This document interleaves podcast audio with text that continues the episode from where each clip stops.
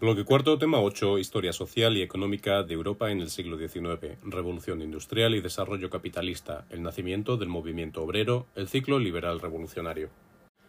El siglo XIX supone el inicio de la edad contemporánea tras la Revolución Francesa que inicia en 1789. Este periodo va a estar marcado por un importante progreso científico y técnico, así como por un desarrollo a nivel económico y demográfico en el continente europeo que va a provocar importantes cambios sociopolíticos en los modelos del Estado.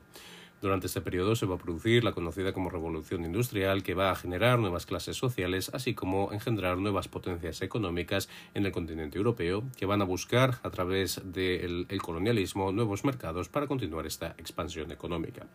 En contrapartida, las ideas liberales que se van a expandir por Europa a través de las guerras napoleónicas van a aumentar los movimientos liberales y, y en esta primera parte del siglo XIX se van a producir las conocidas como revoluciones liberales o revoluciones burguesas, que van a provocar la caída del absolutismo y la evolución del Estado hacia modelos semidemocráticos, con el desarrollo de eh, constituciones, así como el reconocimiento de los derechos civiles y, en última instancia, el desarrollo de las ideas nacionalistas que llevarán a las unificaciones a final de siglo.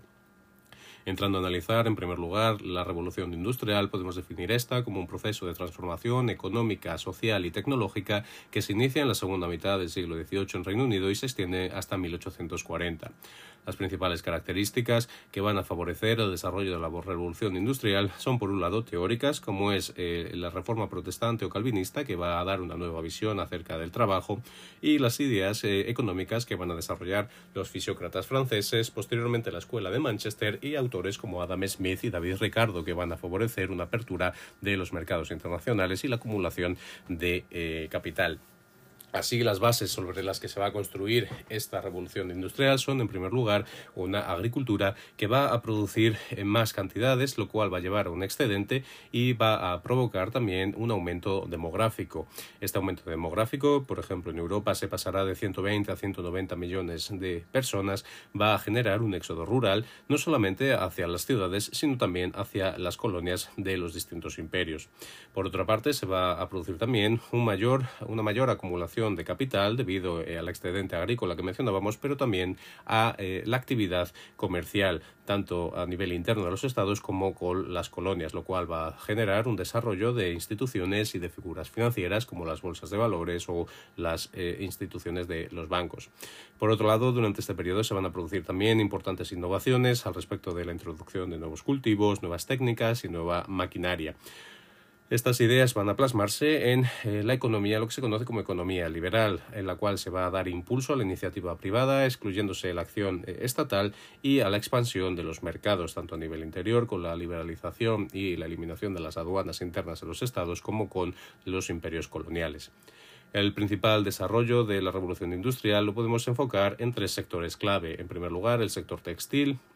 donde la lana y el algodón que se va a importar de las colonias va a ser sometido a nuevos procesos para la fabricación de tejidos. Esto va a generar una concentración geográfica que en el caso de eh, Inglaterra se va a producir en la región del norte de Inglaterra o la Baja Escocia y eh, a consecuencia de este aumento de la actividad en estas regiones va a buscarse una mejora de las comunicaciones para aumentar eh, igualmente la producción. Durante este periodo también es importante la labor que van a tener las, las universidades puesto que se va a aplicar la se van a aplicar de manera práctica las investigaciones que, o las, las innovaciones que se van a producir en las, en las universidades, como es, por ejemplo, la máquina de vapor, la lanzadera volante o el telar mecánico. También, consecuencia de este desarrollo, será eh, importante eh, la labor del sector de la siderurgia, que va a cambiar eh, la madera por el carbón con un mayor poder calorífico, lo cual les va a permitir trabajar el acero. Se va a transformar la siderurgia en un sector clave, puesto que será esencial para la fabricación de las máquinas de la revolución industrial, así como para la construcción de las de las vías férreas que van a vertebrar el mercado en Europa. Se van a utilizar en este ámbito nuevas técnicas como el martillo de, vapor o el soplo eh, caliente. Por último, el elemento más relevante de la primera revolución industrial de la que nos ocupamos es sin duda el vapor, que va a ser utilizado como la principal fuerza motriz. Al respecto, podemos señalar que la primera locomotora de vapor va a crearse en 1814 y ya en 1830 se creará la primera línea férrea con pasajeros. Se pueden señalar como sistema o como método para el desarrollo de esta revolución industrial el modelo inglés, que va a desarrollarse en Inglaterra y a exportarse al resto de Europa, principalmente a los países del norte. Tras este crecimiento demográfico y dispersión de la población, tanto por el país como por el territorio eh, colonial, se va a producir en la mayoría de los países una reforma agrícola que va a aumentar la repartición de las tierras y el llamado enclosures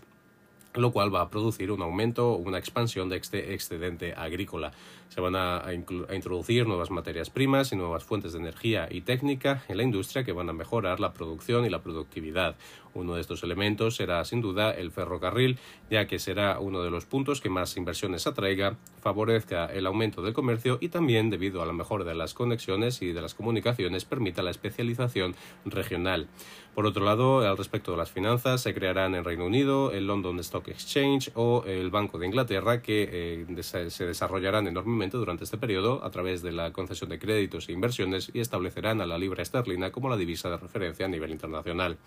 También es importante el efecto que tendrá durante este periodo el sistema constitucional eh, británico de Guillermo, de Guillermo de Orange, que eliminará todas las aduanas internas en el país. Y por último, como decíamos, la labor del comercio colonial, puesto que las colonias en América y Asia proveerán de materias primas a las metrópolis y a su vez serán también destino de los productos que éstas fabriquen. Los principales efectos de la revolución industrial son eh, de carácter económico, puesto que se va a crear un mercado eh, mundial que, aunque a sus inicios tendrá carácter características librecambistas evolucionará hacia, hacia posiciones más proteccionistas. También se producirán eh, procesos de colusión y de asociación de empresas que llevarán a la creación de monopolios y se desarrollará durante este periodo lo que conocemos hoy como la banca moderna a través de la inversión y la financiación. Por otro lado, también tendrá importantes efectos políticos, como es la aparición de profesionales eh, técnicos en la política y la expansión eh, del colonialismo, y finalmente efectos sociales, sobre todo a través de los movimientos eh, obreros y movimientos revolucionarios. Así, analizando este movimiento obrero, podemos señalar que se trata de un movimiento político de asociación de trabajadores asalariados favorecido por los cambios económicos que se van a producir en esta primera mitad del siglo, XIX. Las bases van a ser primordialmente los cambios sociales, puesto que se van a crear tras la abolición del antiguo régimen nuevas estructuras sociales en una sociedad de clases en la cual será el dinero quien marque el estatus del individuo. No obstante, el desarrollo de los estados liberales va a establecer el principio de la igualdad eh, legal entre los ciudadanos, pero no así la igualdad efectiva, lo cual va a provocar importantes disparidades entre los distintos grupos sociales. El crecimiento urbano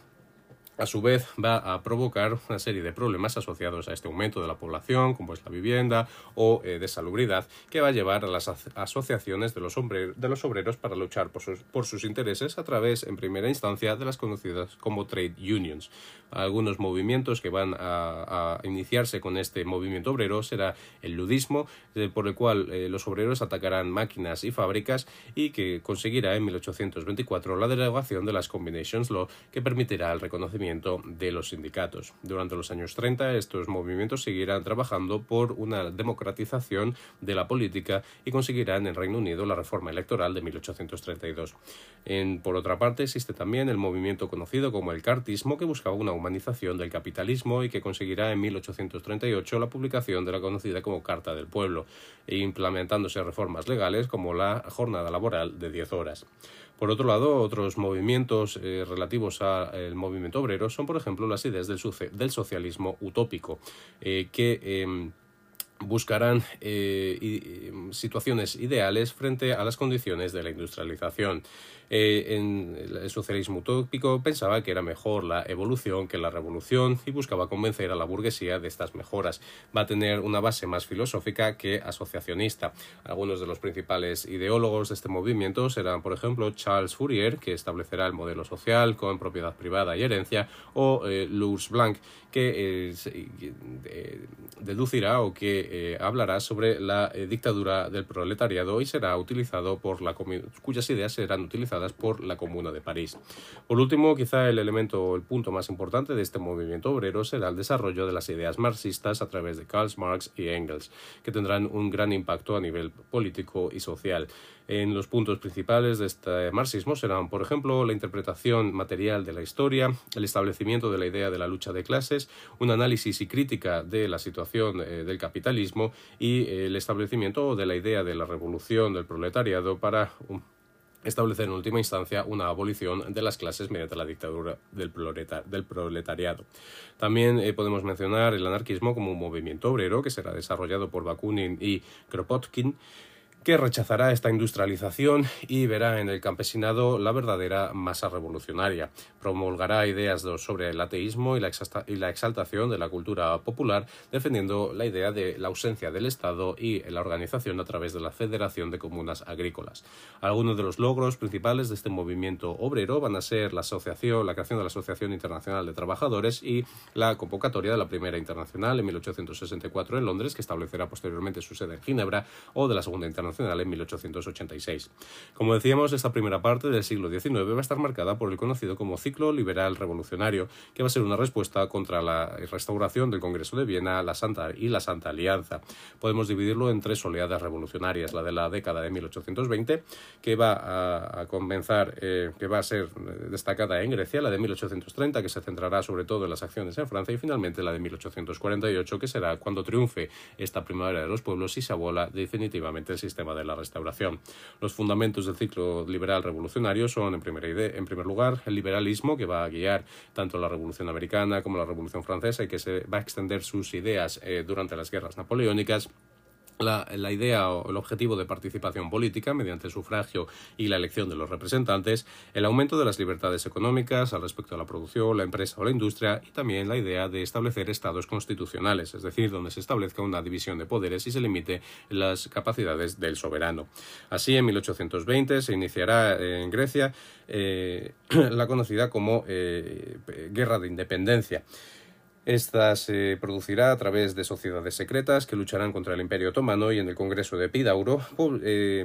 declaren la independencia griega. No obstante, este punto va a ser conflictivo entre las potencias europeas y eh, va a, estar influido por el sentimiento eh, romántico de la época, es decir, del desarrollo del siglo XIX, el movimiento romántico, por autores como Lord Byron. También participará en, este, en esta guerra el interés ruso en liberalizar los Balcanes para extender su influencia frente al Imperio Otomano, lo cual conducirá finalmente al reconocimiento y de la independencia en la paz de Adrianópolis de 1829. No obstante, durante este periodo también se van a producir importantes eh, revueltas liberales, por ejemplo en España con el golpe de Estado del general Riego en Cabezas de San Juan, que establecerá el trienio liberal y será ah, derrotado por la participación de la Santa Alianza a través de los 100.000 hijos de San Luis. En Portugal también habrá intentos revolucionarios, así como en Nápoles, que serán aplastados y también en, Rusia se producirá el conocido como movimiento decembrista tras la muerte del zar Alejandro I, que buscará la apertura del Estado, que también será aplastado. Los congresos del sistema de congresos de la, de Santa Alianza, que se celebrarán para eh, eh, frenar estos movimientos revolucionarios, serán el de Karlsbad en 1819 y el de Troppau en 1820.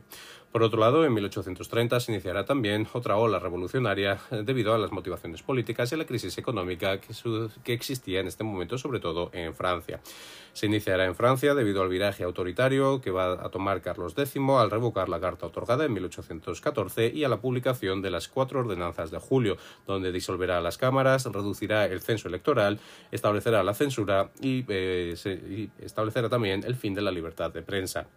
Se iniciará así la Revolución de los Tres Días de Julio, que conllevará la abdicación de Carlos X, quien se exiliará en el Reino Unido, y el establecimiento de Felipe de Orleans como nuevo rey. Por su parte, en Bélgica también se producirán levantamientos en las distintas ciudades que crearán el Congreso Nacional y declararán su independencia en 1831. Esta independencia será reconocida por los intereses que tenían en ello Francia y Reino Unido, y en la Conferencia de Londres eh, se establecerá el límite de las fronteras, que no será, no obstante, reconocido por Holanda hasta 1839. Por su parte, Polonia también aumentará, eh, tendrá un ciclo revolucionario en el cual eh, se producirá un levantamiento y el establecimiento de la dieta polaca como manera de organizarse, de organizar el gobierno nacional y expulsar a los representantes rusos, que no obstante será reprimido por Austria, Rusia y Prusia.